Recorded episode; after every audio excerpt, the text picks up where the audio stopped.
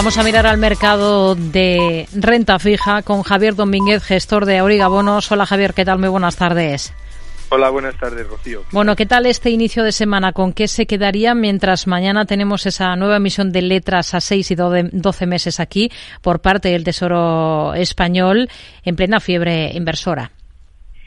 Pues eh, lo cierto es que el mercado de la deuda se ha quedado bastante tranquilo porque lleva todo el día cotizando en los mismos niveles más o menos. Tenemos los bonos alemanes, el de 10 años que ha estado pues entre 2.28, 2.27, ahora mismo lo tenemos en 2.28, de manera que entonces bastante, o sea, a lo largo de toda la sesión de hoy bastante estables, lo mismo que ocurre con el bono español, que ha estado en 3.30, 3.29 eh, en esa en esa banda, lo cual nos pone una prima de riesgo sobre Alemania de aproximadamente 100 puntos, 101, 102, depende un poco del momento.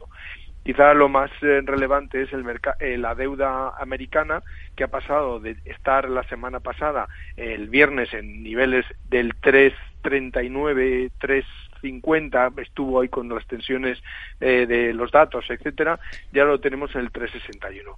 Eh, digamos que eso es quizá en todo caso lo más relevante. Pero es verdad que ¿por qué ha subido esa rentabilidad? Pues hombre, teniendo en cuenta los magníficos datos del paro que salió en, Estados Unidos eh, el viernes, pues evidentemente el mercado está descontando con que la Fed no va a hacer nada más allá de seguir subiendo los tipos de interés para eh, combatir la, la inflación. Hmm. Como muy bien decías eh, y ha dicho Yellen, pues efectivamente es una es una economía que no está para nada en recesión, alguien que casi duplica las expectativas de, de, eh, de captación de empleo, pues evidentemente está en un momento bastante bueno, lo cual quiere decir que el señor Powell puede seguir tirando de las riendas y soltando los caballos del subir los tipos de interés. Por eso está en esa. Eh, eh, pero ya sabemos que el mercado es soberano y que a pesar de esa sensación de que se puede ir mucho más allá los tipos de interés, el mercado no lo recoge, porque al final lo que tenemos, y lo decías tú, con la sed que hay ahora de, de la plena fiebre inversora en las letras, en el momento en que se rebasa un determinado nivel de rentabilidad, eh, la liquidez entra allí. Por tanto, esto combate las expectativas de subida del tipo de interés hmm. contra el apetito inversor.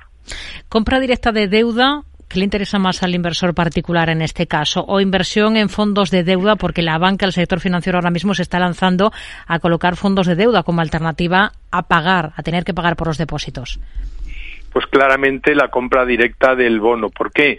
Eh, sobre todo si estamos hablando de particulares.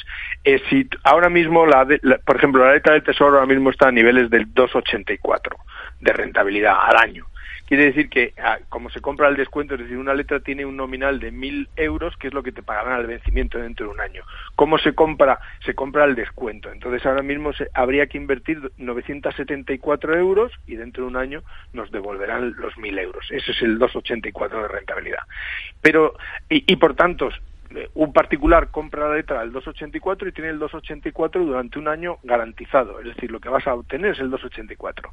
Pero si los tipos de interés subieran o las letras subieran al 4, imaginémonos que es probable que podría ocurrir en una, situación de tensión, eso significaría que sería mm, habría que desembolsar 10 euros menos. Bien, pues si lo compras en un fondo, el fondo lo que hace es todos los días revalúa esa cantidad. Quiere decir que directamente si un fondo ha comprado una letra del 2,84 y se va al 4, está perdiendo 10 euros, lo cual es un 1%, que eso lo tendría que asumir el inversor particular. Por tanto, es mucho mejor desde el punto de vista de inversión particular comprar el propio bono, la propia letra, porque en definitiva no sufres los cambios que va hay cada día en la, eh, en la cotización del, del bien, que es lo que ocurre con un fondo de inversión. Seguimos en el sector financiero financiero, Bankinter ha colocado con éxito una emisión de títulos de deuda AT1 por 300 millones de euros. Eh, dicen desde el banco que la emisión eh, permite amortizarla a partir de los seis años trimestralmente con las autorizaciones pertinentes y que se ha cerrado con una demanda de 3.400 millones de euros, lo que supone más de 11 veces el importe emitido, que han sido, como digo, 300. ¿Ve interesante esta deuda desde el punto de vista inversor ahora mismo? Bueno, claramente Bankinter es uno de los bancos más eh, eh, estables y tiene un rating de un A, A menos, lo cual significa que es de, los, de una calidad crediticia espectacular.